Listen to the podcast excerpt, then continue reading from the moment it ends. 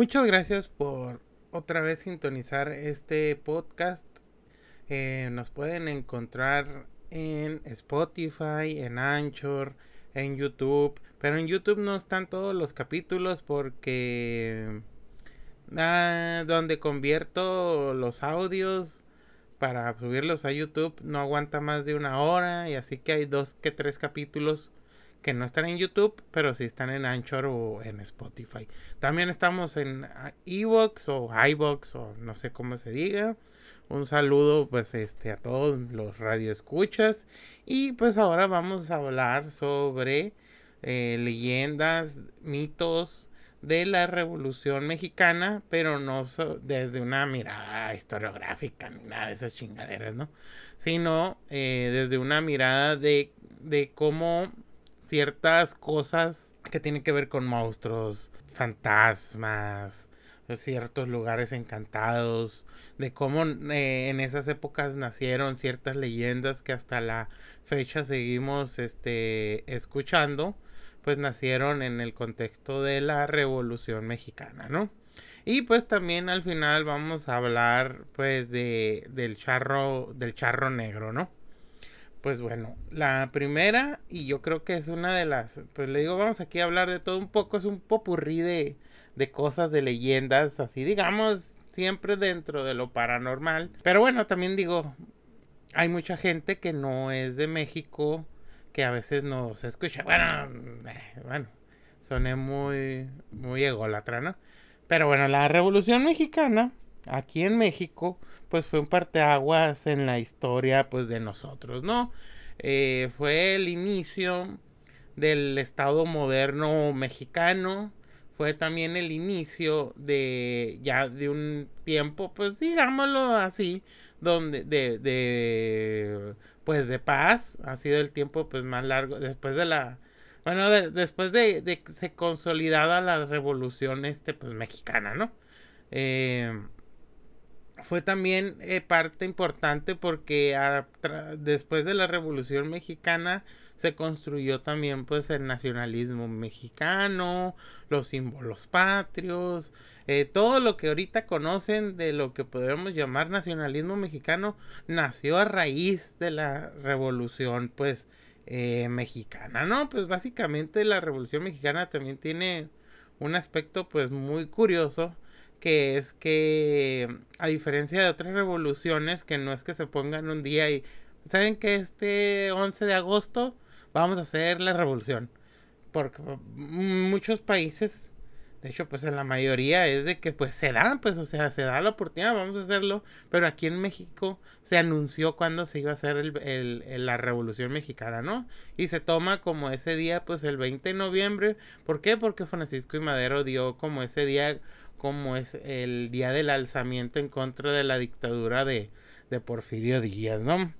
Eh, la Revolución Mexicana, pues es uno de los cosas más estudiadas, más revisadas y que aún seguimos viendo pues en, en la escuela y más y más aún estudiado pues en la misma en el ámbito historiográfico eh, se pueden sacar cantidad y cantidades y cantidades de, de historias que no podemos todavía ni siquiera decir si la Revolución Mexicana acabó con el principio de la presidencia de Plutarco Elias Calles o con el principio de la aparición del Partido Nacional Revolucionario. Pero lo que sí ya casi todos están este, en cuenta, pues, es de que pues la Revolución Mexicana pues sí fue un cambio totalmente sin, ¿cómo, cómo le podría decir para... o sea, fue un, fue un cambio que superó el de la independencia y al de, de la guerra de reforma, porque no solamente fue porque combatimos entre, pues, digamos, entre mexicanos y también, de hecho, pues ahí hubo intervención extranjera, pero fue lo que ahorita nos dio, pues les digo, lo que ahorita es México es parte de la Revolución Mexicana, ¿no? Esto pues tampoco este podcast trata de, ay, les voy a explicar cuándo y todo esto, ¿no? Pero sí, por ejemplo, pues muchos de, de las cosas que ahorita nosotros sabemos o nos identificamos como mexicanos o nos identificamos con un personaje de la revolución o hasta en el mundo nos ubican pues es con, con los participantes de, de esta revolución, ¿no? Eh, hasta el más ignorante, pero de esos ignorantes que les gusta ser ignorantes, porque hay gente que es ignorante porque pues no ha tenido la oportunidad de leer y pues tú le explicas y le dices, ah, pues sí les interesa, o dicen, ah, mira, no sabía esto. Yo hablo de esos ignorantes que, que pues que les dicen y les enseñan y no aprenden. Hasta el más ignorante sabe eh, o ha escuchado quién es Porfirio Díaz, Pancho Villa, Emiliano Zapata, Francisco y Madero. Bueno, aparte de que hay muchas calles, avenidas y estatuas de, pues, de esas personas. Bueno, excepto de Porfirio Díaz. Sí hay como que una una un sentido de pertenencia, ¿no?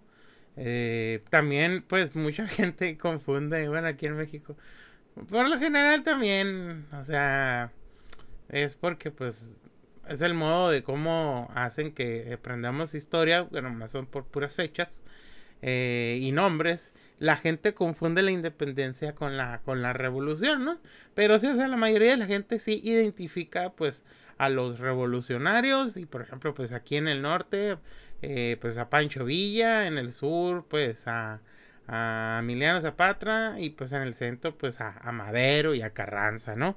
Pues bueno, vamos a, hablar sobre el periodo revolucionario, pero dentro de todas estas cosas fantásticas paranormales y de la y todo esto que podemos encontrar en todos estos podcasts de, de, conspiranoicos, paranormales, de ovnis y todo eso, ¿no? Y la primera que pues voy a hacer una de mis, ahora, pues de mis personajes favoritos y que también es parte de su leyenda, porque pues de Pancho Villa se han escrito muchas cosas, unas muy malas sobre él, otras muy buenas, pero pues hay que, hay que dejar ver que pues Mm, también es parte de cómo se construyó el Estado mexicano, donde ponían a los héroes mexicanos pues como casi unos santos, ¿no? Y los villanos mexicanos eh, pues como unos diablos, ¿no? Ya después nos damos cuenta que ni el bueno era tan bueno ni tan malo era tan malo, pero pues ya después este ciertas personas, hasta ciertas instituciones y ciertos políticos nos querían transformar de que pues que el malo en verdad era el bueno y el bueno era el malo y ya pues pero pues ahí ya es desde una visión ideológica y no este historiográfica o usando pues la metodología de la investigación, ¿no? Obviamente pues en la historia como una ciencia social, siempre que el que el que cuenta la historia, el que le escribe, el que le investiga, pues le va a poner un poco de su pensamiento, eso, eso es hasta el más este positivista va a terminar haciéndolo, ¿no? Pero sí no, no podemos negar, por ejemplo, ciertas cosas buenas que hizo Porfirio Díaz, pero tampoco vamos a obviar todas las matanzas y movilizaciones que hizo en contra de ciertos poblados indígenas, todos este no me gustaría llamarlo genocidio porque en ese tiempo no existía esa palabra, pero sí podríamos compararlo con un genocidio pues moderno, ¿no? Lo que le hizo Porfirio Díaz pues a los a los yaquis no solamente de exterminar a sus eh, mujeres y niños, sino hacer una deportación masiva, venderlos como esclavos, venderlos allá a Yucatán, separar familias, todo esto, porque no solamente era romper este eh, la estructura militar de los yaquis, sino era romper la cultura y tradiciones yaquis, ¿no?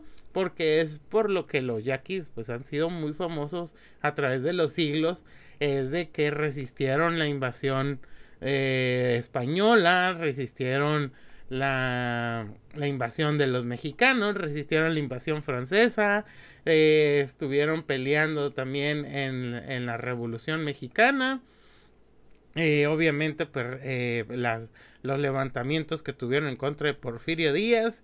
Y pues, este, pues Porfirio Díaz, sabiendo todo esto, pues quiso, pues quiso, pues exterminarlos, separarlos y, aniquilar, pues, su, su cultura, ¿no? Pero pues bueno, eh, ahora regresando otra vez con Pancho que fíjense también tiene que ver sí con los yaquis, porque Álvaro Obregón, este sonorense, que terminó manco en una batalla en contra de, de los, de los villistas. Eh, muchas de sus tropas de choque pues eran, eran yaquis, ¿no? Eh, de hecho, pues muchas de, pues, de, sus, de sus soldados eh, rasos, de hecho, pues también otra de las cosas criticables, digamos, Álvaro Obregón, pues eh, que era pues un gran estratega militar, de hecho, muchos historiadores militares lo ponen como uno de los generales pues más inteligentes y que mejores preparados para la estrategia militar que de hecho pues él venció a, a, la división del norte con eh, técnicas eh, muy modernas que luego también se usarían pues en la primera guerra mundial no eh, la revolución mexicana también fue un parteaguas en lo militar porque pues fueron de las de las últimas este, sublevaciones en el continente, donde se usaban el caballo, los, eh, los todavía los lazos, eh, confrontaciones de los ejércitos chocando, mientras que ya eh, una de las cosas que puso Álvaro Obregón fue pues la guerra de trincheras, el alambre, las posiciones de los de los cañones. Obviamente, eso también sí lo hacían los villistas, pero las trincheras y los y el, y el alambre no. Pero imagínense, eh, tú, el, la división del norte estaba conformada por una grandiosa caballería que, eh, pues, básicamente eran, eran, pues, atacar a los demás soldados o atacar ciudadelas, eh, pues, a caballo. Mientras que, pues, Álvaro Obregón ya estaba construyendo trincheras, usando, pues, el alambre de púas y, pues, todo eso, pues, partía la, la caballería villista, ¿no? Y que pues fue una de las cosas que él introdujo aquí a la Revolución Mexicana y aparte que también que en México se produce y de hecho también en la primera del continente el primer combate aeronaval de Guatalobampo eh, creo que es en Sinaloa no eh, pues que hay una batalla entre los eh, entre los federales y carrancistas si no más recuerdo donde pues se usan, ya se estaban usando pues también los, los aviones. Eh, y pues obviamente estaban también eh, los, los barcos y se produce pues esta batalla aeronaval, ¿no? En plena revolución este mexicana. Pero pues bueno, no sé por qué terminé hablando de hablando de esto, pero bueno, casi 10 minutos, un poquito más, y no he hablado nada de lo que aquí venimos, que son las cosas fantasiosas, monstruosas, criptozoológicas y teorías de la conspiración. Y pues ya vamos a comenzar, ¿no? Eh, bueno, Pancho Villa, como les estaba hablando, una de las cosas que se decía, y pues mm, también era parte de su mito personal, es de que pues... Mm, por mucho tiempo, no solamente pues Porfirio Díaz, sino también los Estados Unidos, lo perseguían y pues muchos decían cómo era posible que no pudieran atrapar pues a este, eh, pues vamos a decir, ¿no? También al principio pues Pancho Villa pues era pues un bandido, ¿no? Un bandido que robaba vacas, que asaltaba haciendas, que asaltaba gente en el camino, casi, y pues una cosa que sí cabe resaltar, pero pues que no te dicen los historiadores o gente que está en contra de él es de que pues siempre eran las personas ricas, ¿no? O sea, no era un asaltante de caminos que iba a asaltar al del burrito que llevaba su, sus verduras, sino que pues iba a asaltar al que al rico, ¿no? Y pues que siempre también otra cosa que pues eh, es que pasa mucho con este tipo de bandidos es que pues con la población local no se metía y pues que pagaba las cosas que compraba, ¿no? Por eso eh, también hay un libro de Eric Hobsbawm que a mí me gusta mucho de los bandidos sociales, ¿no? Estas personas que no son revolucionarios pero que están en contra del poder este de, digamos, pues de la autoridad, ¿no? Y pues la gente pobre siempre, pues, mm, no confían pues mucho en la autoridad por, en parte de su condición, en parte en cómo los tratan, y pues ve a estos bandidos, a estos bandidos sociales, pues como unos, unos paladines de la justicia, de la venganza, y pues obviamente todo esto nos recuerda pues a Robin Hood, y que también pues esto nos, nos puede recordar pues a la a la narcocultura, ¿no? Pues eh, aquí en México desde el siglo XIX pues hemos tenido pues muchos bandidos sociales, bandidos generosos como les dicen aquí, eh, que pues han sido pues muy muy famosos, Heraclio Bernal, el Rayo de Sinaloa, el Tigre de Santa Julia, el mismo Pancho Villa. Eh, pero pues bueno, regresando aquí con Pancho Villa, pues les voy a contar eh, pues esta versión de que pues Pancho Villa una pues de por qué no lo agarraban o por qué tenía ese don de mando era porque hizo un trato con el diablo, ¿no? Se dice lo siguiente, al norte de San Juan del Río en Chihuahua, frente al rancho Menores de Abajo existe una eminencia natural en forma de cofre donde viven magos, hechiceros, brujos y el diablo mismo, a quien dando la promesa de entregarle el alma a la hora de la muerte, proporciona la gracia que se le pide, mediante una hierbita religiosa que se toma.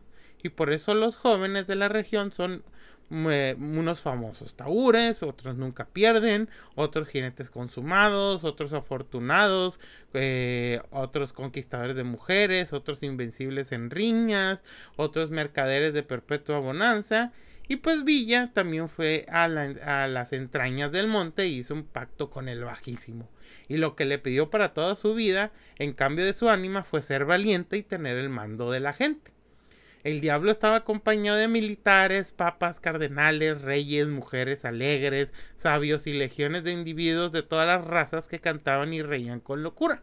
Villa no se amedrentó con el espectáculo infernal y se libró con inteligencia de los perros de siete colores y de los chivos pintos que pretendían detenerlo. Con toda calma hizo el convenio con Satanás y tuvo su don.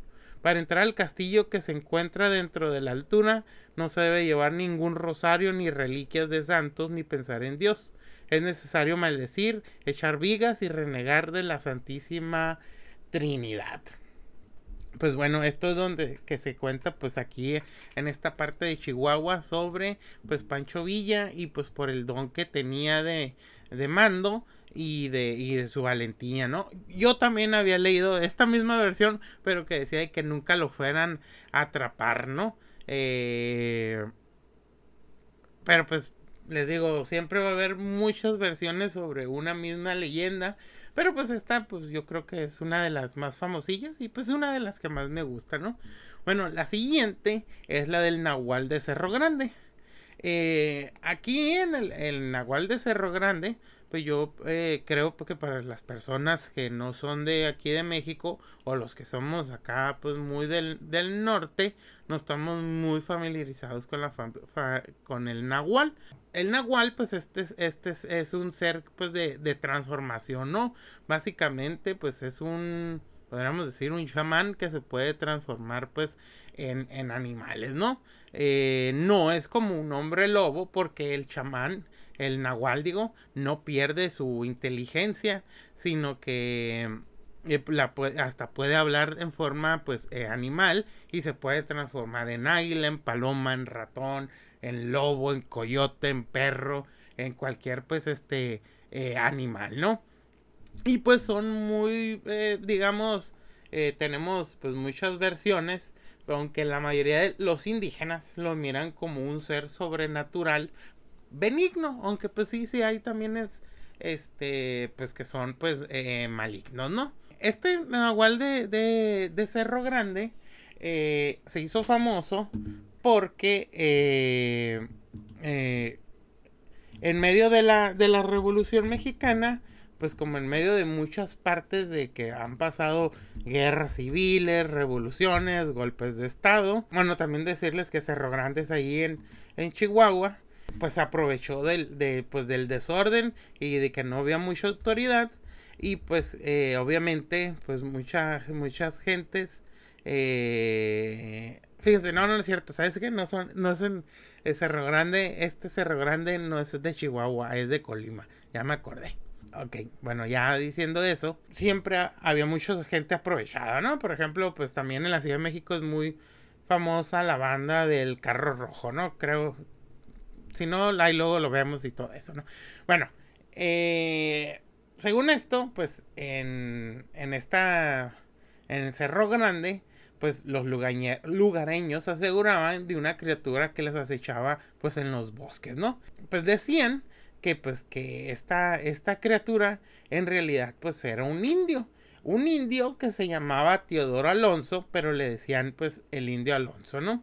El indio pues era sumamente escurridizo y siempre encontraba la manera de salir impune de sus robos y pero pues mucha gente empezó a pensar que este era el nahual.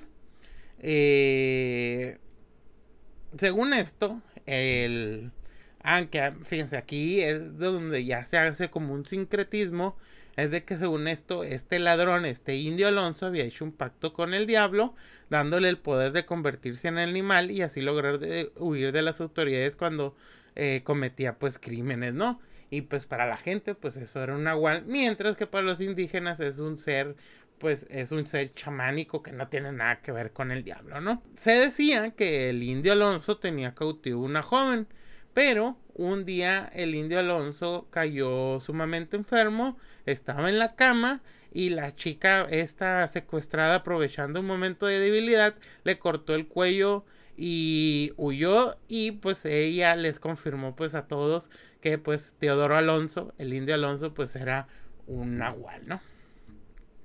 Eh, esta es del estado mexicano de Guanajuato, eh, que se le llama el árbol de los horcados, ¿no? Según dicen, en un árbol de mezquite en el cual muchos acuden a pedir favores, principalmente económicos, todo esto se debe porque en la Revolución Mexicana, eh, colgar a los... a la gente era símbolo de derrota o de que eran unos ladrones. De hecho, pues la mayoría del, por ejemplo, pues Pancho Villa colgaba a los ladrones y fusilaba a los, a los soldados. Eh, eso sí, eh, ¿por qué? Porque hasta había veces, si, si cometían, pues, mm, una de las cosas que tenía Pancho Villa, por ejemplo, era pues que no dejabas el saqueo a, o sea, no dejaba que sus tropas saquearan. Si sus tropas llegaron a saquear, los ahorcaba, no los fusilaba, porque para ellos fusilar era, tenía un contexto militar, mientras que ahorcar era como se castigaba pues a un ladrón antes, ¿no? Y bueno, este son varios los testigos, testigos que dan fe de los fenómenos paranormales en torno al árbol y aseguran que, en la que tiene a veces hace una forma de un rostro demoníaco plasmada en el alto del tronco y que cobra vida pasada la medianoche, mientras que las almas de los horcados inundan el aire con sus lamentos, ¿no? Se supone también que si tú vas ahí con este árbol y le pides este eh, favores, es que mm, es de más bien como que vas y le rezas a los a los horcados para que te hagan un favor y pues que ellos su alma pues pueda este descansar, ¿no? Eh, otro, pero que este sí se me hizo así como que no dice ni dónde pasó ni nada, pero pues se me hizo chistoso y me gustó y dije, bueno, a la chingada, esto puede ser muy buena como para un cómic, un manga o una película de muy bajo presupuesto, ¿no? Es el vampiro de la revolución. Durante la Revolución Mexicana era normal que las personas en los pueblos cercanos a las batallas descubrieran personas muertas o a punto de morir debido a las armas usadas en la lucha, pero en algunas ocasiones aparecían eh, cuerpos con pequeños orificios en el cuello y sin una gota de sangre. Pronto las personas comenzaron a decir que aquellos muertos eran víctimas de vampiros, los cuales aprovechaban las batallas para cazar soldados débiles debido al cansancio de las heridas. Un capitán, el cual pensaba que todo era obra de rumores para que sus soldados no pelearan debido al miedo, decidió cazar al causante de aquellas muertes. Una noche uno de los vigilantes lo llamó con urgencia, habían descubierto lo que parecían jarrones con sangre. A la casa donde se encontraban los jarrones decidieron esperar al dueño de la casa escondido entre los árboles. No pasó mucho tiempo para que el dueño hiciera la aparición y para el asombro de todos aquel ser llegó volando.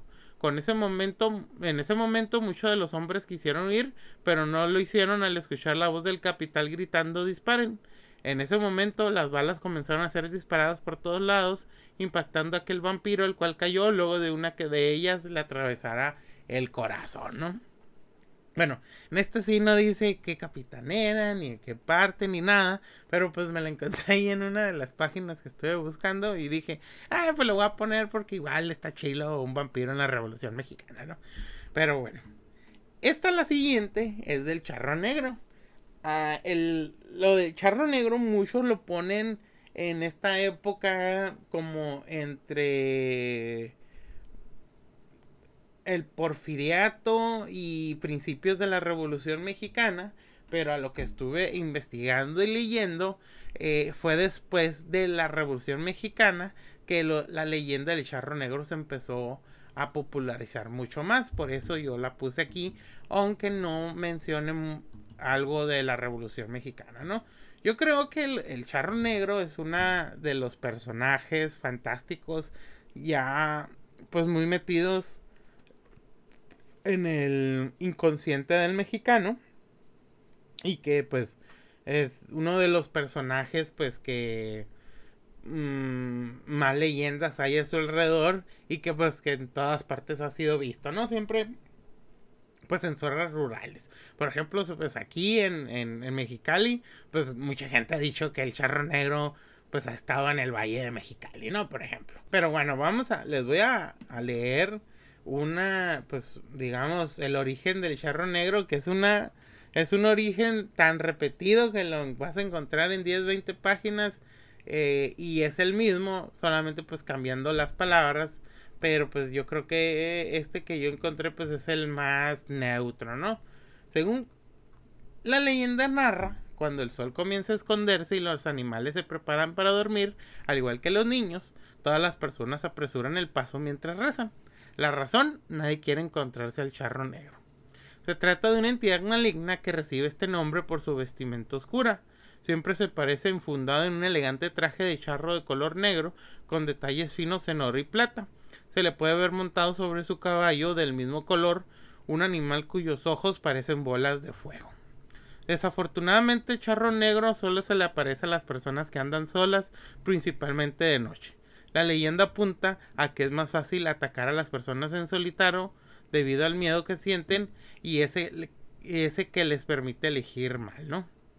¿Por qué eh, mencionan esto de elegir mal?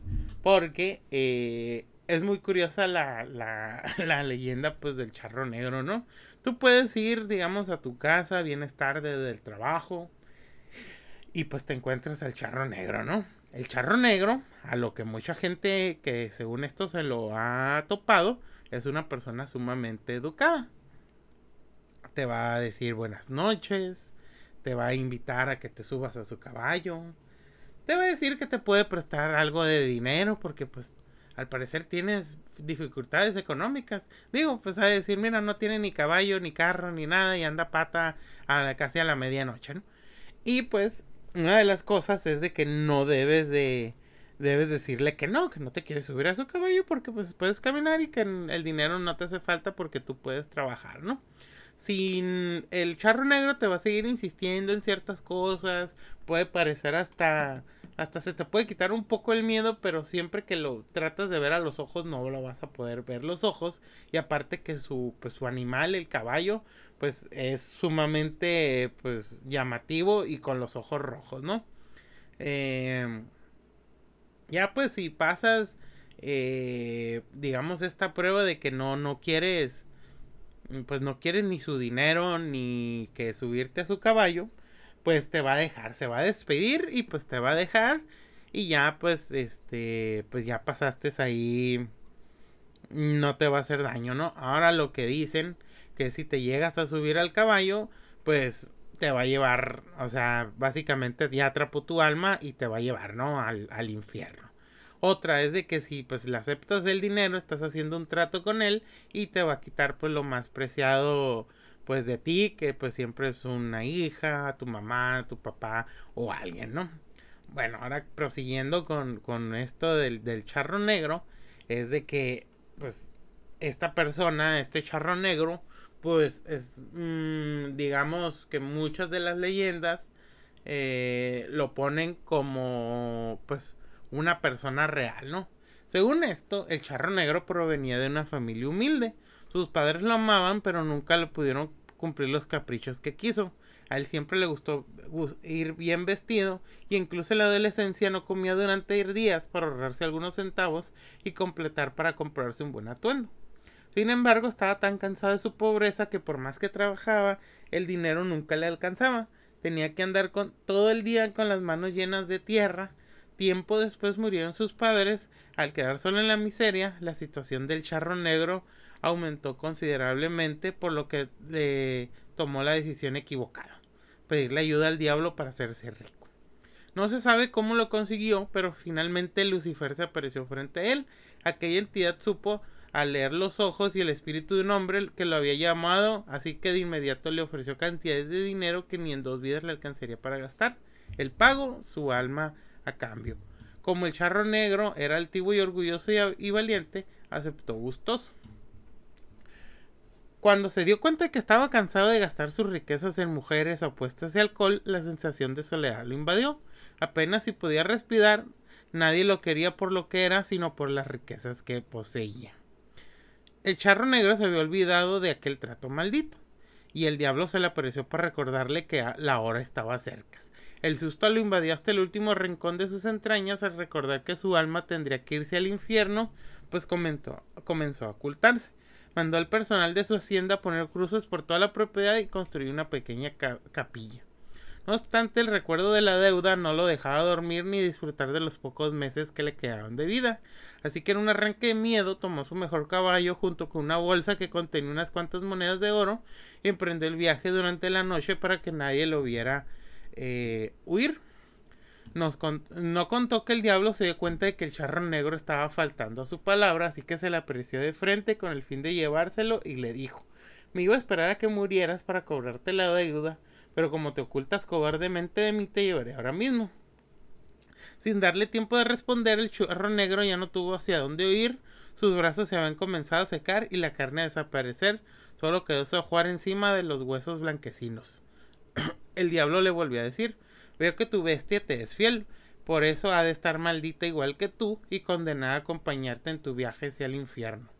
Aunque de vez en cuando quiero que hagas algo por mí, vas a cobrarle a mis deudores. Si haces bien tu trabajo, dejaré que el hombre que acepte esa bolsa con monedas de oro que traes tome tu lugar. Desde entonces aquel hombre fue condenado a sufrir incontables tormentos en el infierno y a salir de ahí solo para cobrarle a quienes tenían deudas pendientes con Lucifer. Esto solo con la esperanza de que alguna noche algún ambicioso como él, traicionado por la avaricia, tome su lugar y así el charro negro y su caballo pues puedan descansar en paz, ¿no? Bueno, eh, esto del charro negro, pues es muy famoso en el centro y sur de México y pues en el norte pues sí ha tenido cierta pues relevancia, ¿no? Pero en muchas partes del centro y del sur del norte tienen una visión muy diferente del charro negro porque eh, para ellos el charro negro es una persona así como lo describe la leyenda pero blanco y mm, es porque mm, para muchos indígenas este, este charro negro representa pues todo lo malo que trajeron pues los europeos, ¿no? El dinero, el alcohol, las apuestas, la avaricia, el señorío sobre ciertas cosas y pues para, de hecho pues entró tanto que muchos hasta piensan que en realidad el charro negro ni siquiera es el diablo, sino que es un dios antiguo de la oscuridad.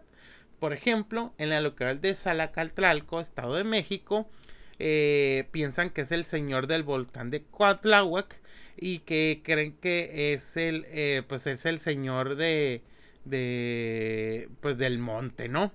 Eh, piensan que esta, este, el charro negro es un personaje que vive en el cerro y valles despoblados y que cuida ese espacio y los elementos presentes en él de los intrusos que pues que no le muestren respeto y no le pidan permiso para transitar o tomar bienes del monte. En todo caso, implica conceptualmente la idea de que el monte tiene dueño y todo lo que hay en los cerros es suyo, por lo que no puede nada más llegar y disponer de lo que uno encuentra, sino hay que pedirlo. De lo contrario, se pagarán las consecuencias de incurrir en la ira del verdadero dueño de los bienes existentes en el cerro, ¿no? Este, fíjense, esto, em, esto se, eh, esto se cuenta eh, en un, bueno, se llama La narración nahua del Cerro de Jujimil, un relato social o un cuento este maravilloso, ¿no? Eh, dentro de eso, pues cuentan de cómo, de cómo eh, los cerros siempre para los indígenas o y también para la gente pues europea mestiza pues siempre es de que ah mira ahí está oculto el diablo ay todo esto y pues por ejemplo esto que les les les leí de lo que piensan del señor pues viene siendo el señor del del monte es de que para ellos o sea básicamente pues no o sea no eh, los montes, los prados, el agua, pues no tiene dueño, pero este se adueñó, ¿no? Se adueñó así como los, los europeos, los españoles, los mestizos, se adueñan pues de ciertas cosas, ¿no? Eh, otro que se, que se cuenta, y esto es de los huicholes, es de que lo consideran pues eh, una, una deidad pues sincrética, ¿no? Eh, lo, eh, le llaman nuestro hermano mayor el mestizo azul eh, oscuro.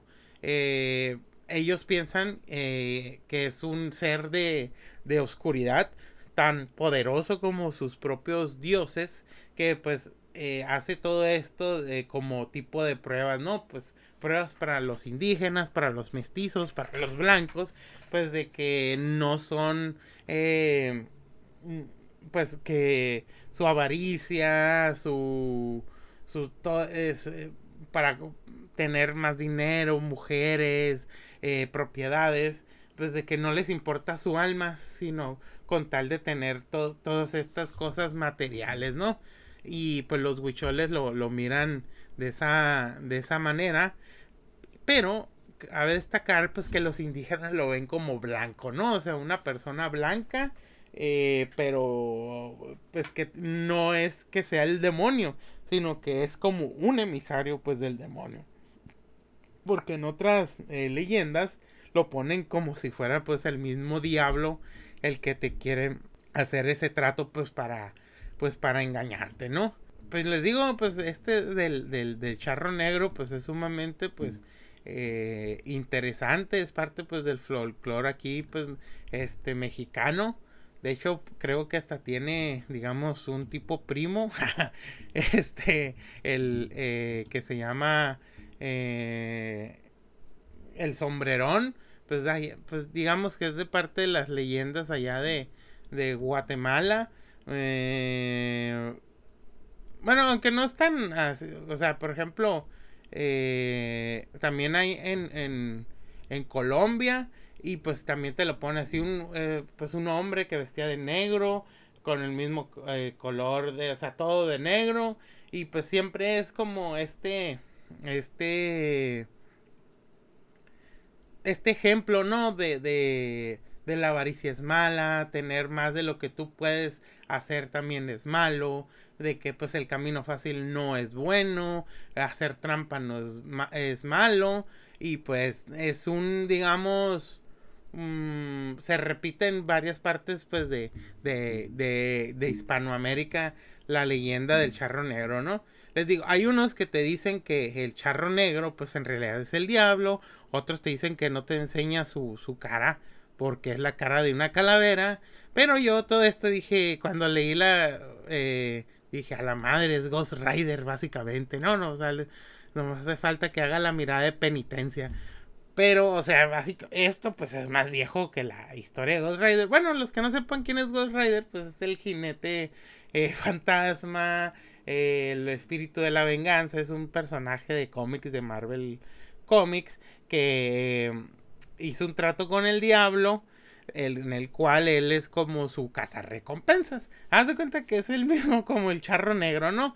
Eh, pero pues tiene un poder llamado la mirada de penitencia donde este, estos rayos te dan y todo lo malo que tú le has hecho a las personas, pues se te regresa y pues caes, ¿no? Pues que por, por, depende de las maldades que tú has hecho, pues todo el dolor, todo el sufrimiento, todas las cosas que, que le has hecho a las personas malas, pues se te regresa, ¿no? Eh, otra cosa que dicen del charro negro, pues es de, pues como les dije al principio, pues que está buscando, ¿no? está buscando su, su, su, su reemplazo. Y pues se le ha visto eh, pues en, en, todas partes de, de México, en, pero especialmente en las zonas en las zonas rurales, ¿no? Es este personaje de parte ya de nuestro folclore que pues hasta en otras partes del mundo pues lo, lo conocen o lo, o lo identifican, ¿no? De hecho también, fíjense, eh, para los que han visto Macario, cuando pues habla con el diablo, pues está vestido de charro y está vestido casi todo de, todo de negro y pues le dice, no, pues todo esto es mío y la chingada. Pues obviamente pues eh, también es parte pues o sea de, de, de pues de parte del folclore que nosotros pues tenemos, ¿no? Pero pues bueno, espero que les haya, haya gustado esto del, charro negro. Por, bueno, se me hizo a mí interesante y pues didáctico, ¿no?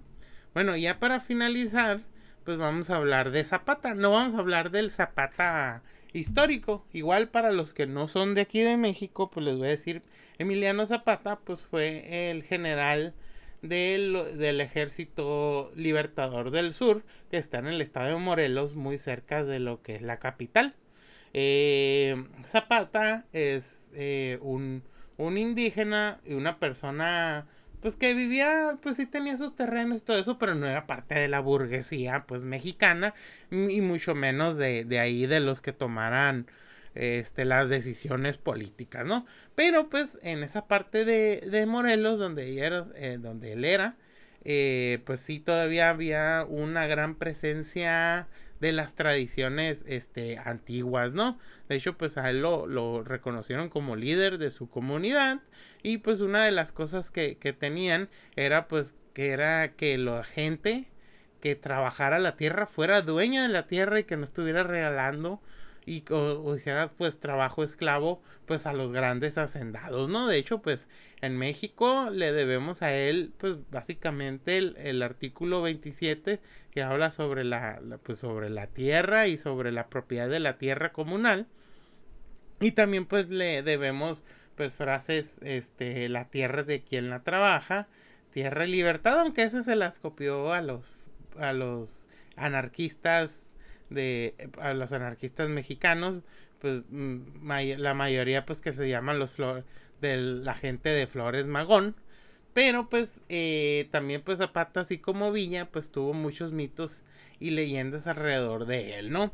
Y pues yo creo que también Zapata es uno de los iconos de la Revolución Mexicana porque lo podemos ver en manifestaciones la mayoría de las manifestaciones en México, en manifestaciones de Estados Unidos, en manifestaciones en otras partes del mundo, hasta en Europa, ¿no?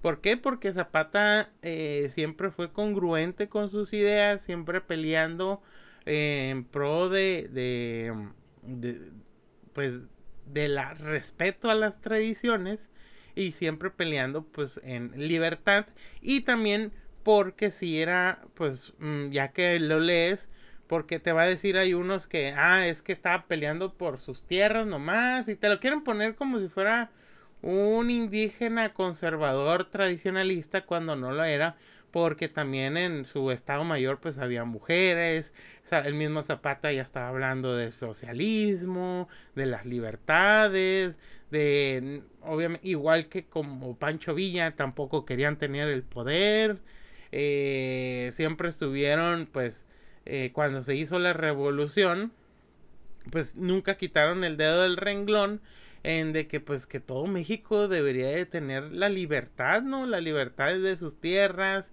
de la libertad, o sea, de, de, de, que pues que todos sea para para los trabajadores y pues bueno, no, bueno, ya eso ya está de más, pero pues Zapata también pues hizo una construcción pues del macho mexicano. No, él no buscaba eso, pero sí, pues ese macho mexicano que es, ese hombre bien vestido, de un largo bigote, mirada dusta, acá dura, que tomaba, eh, que tenía dinero, que tenía mujeres, eh, que era bueno para pelear, para andar en caballo y todo eso, ¿no? Era aunque pues Zapata nunca, o sea, no era como que, ah, vamos a hacer esto, ¿no? A diferencia de Pancho Villa, que Pancho Villa eh, ni siquiera le gustaba tomar. De hecho, a Pancho Villa hay este, muchas narraciones de que, y a pesar de sus soldados, de que él destruía los bares y destruía el alcohol porque decía que no quería pendejos a sus soldados.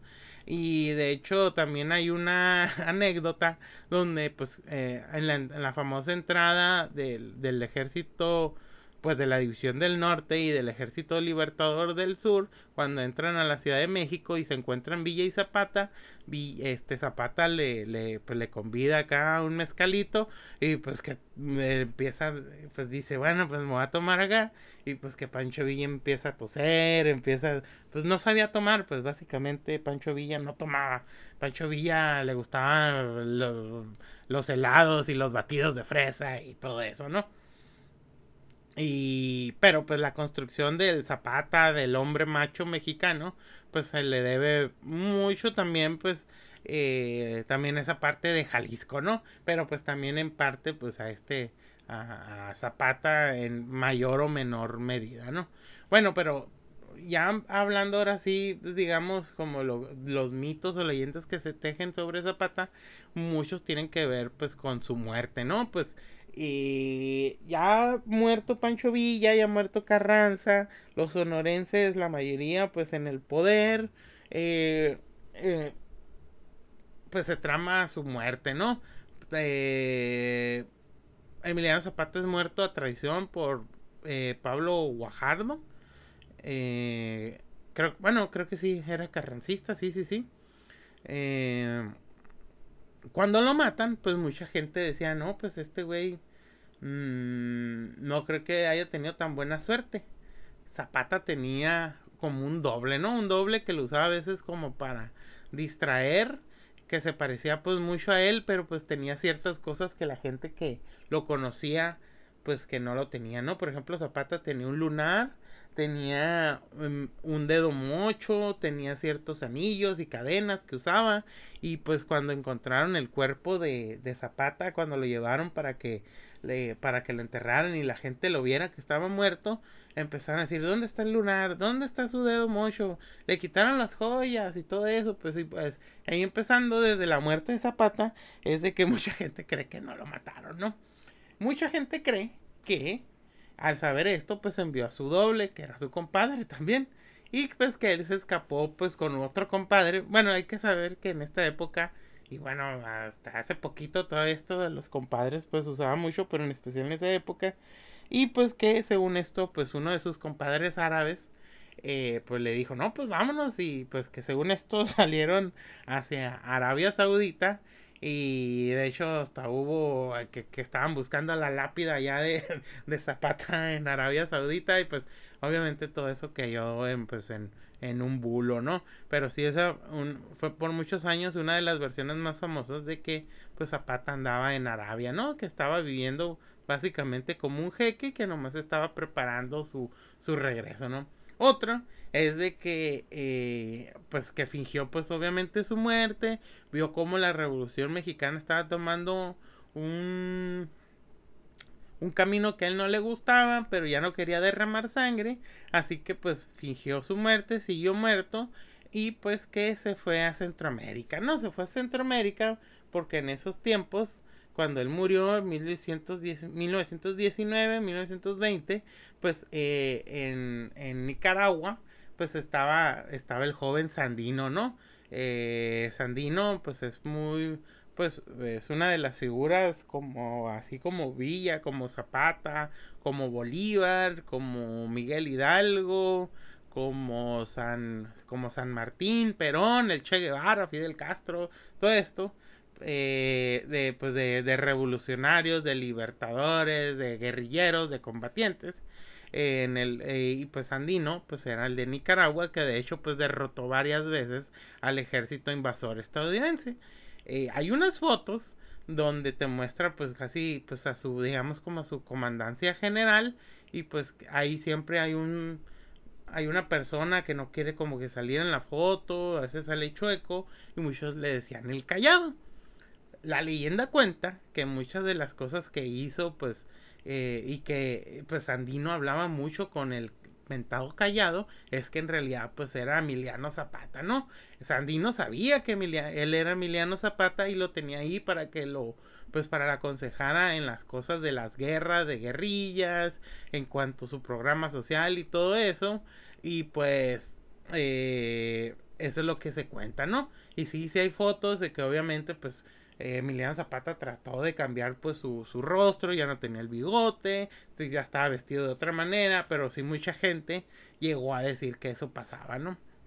Otra cosa es de que pues al fingir su muerte y hacer todo esto no se fue a Centroamérica sino se quedó ahí y pues que Emiliano Zapata ya no quiso pues combatir ni nada y pues que llegó pues a viejo, ¿no? Según esto pues eh, pues que estaba ahí, que era pues que hacía este chanclas, cosas con cuero y todo eso y mucha gente pues a veces iba hasta políticos eh, que, que algunos que otros de sus amigos pues llegaban y le pedían pues su, su consejo y dicen que se murió en 1980, ¿no?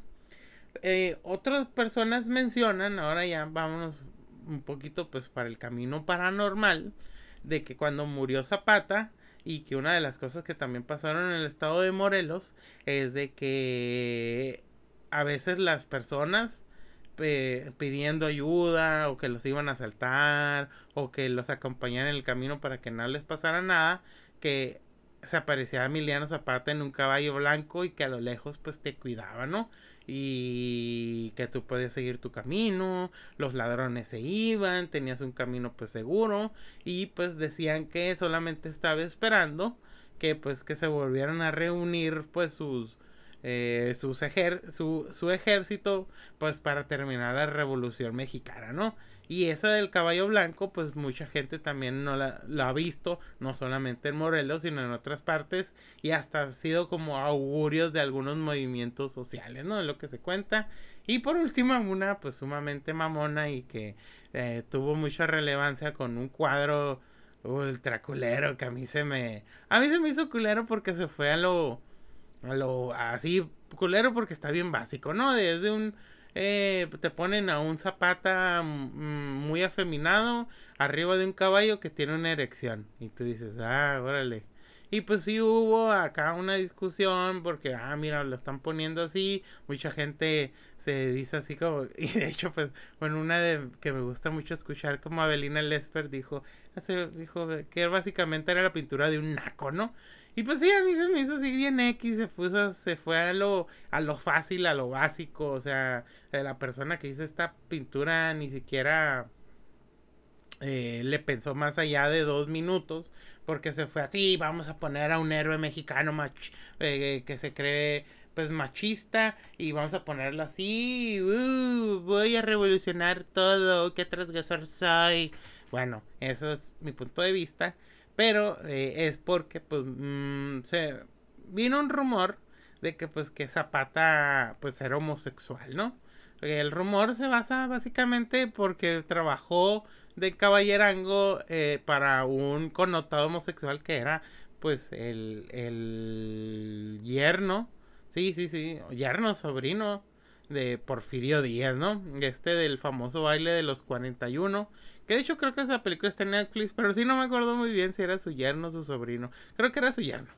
Eh, ya nomás por eso dijeron que no, te arman un novelón donde que llega el yerno y que besa Zapata y este, no, ¿qué te pasa? Y que le regrese el beso. No, ya, ya, o sea, ya se basan en, en nada, pues básicamente. Pero, pues ya está rondando pues ese rumor, esa leyenda y pues dije, ah, la voy a decir, ¿no? Pero pues bueno, mmm, Espero que les haya gustado, espero que se hayan entretenido. Eh, espero que me perdonen por las muletillas y los silencios. Y pues muchas gracias. Y solamente para recordarles que me sigan en Facebook como eh, con H de Omar presenta Conspiranoia. Igual en Twitter, igual en YouTube. Ya les dije que en YouTube no están todos los los capítulos, eh, pero en Spotify sí. También sigan mi otro proyecto que tengo con mi compañero y amigo eh, Carlos Cañedo, que es la taberna de Hidalgo. También síganlo a él en su en su canal de YouTube que son críticas piteras. Yo les recomiendo el de Champs. y muchas gracias por escucharme y hasta la próxima.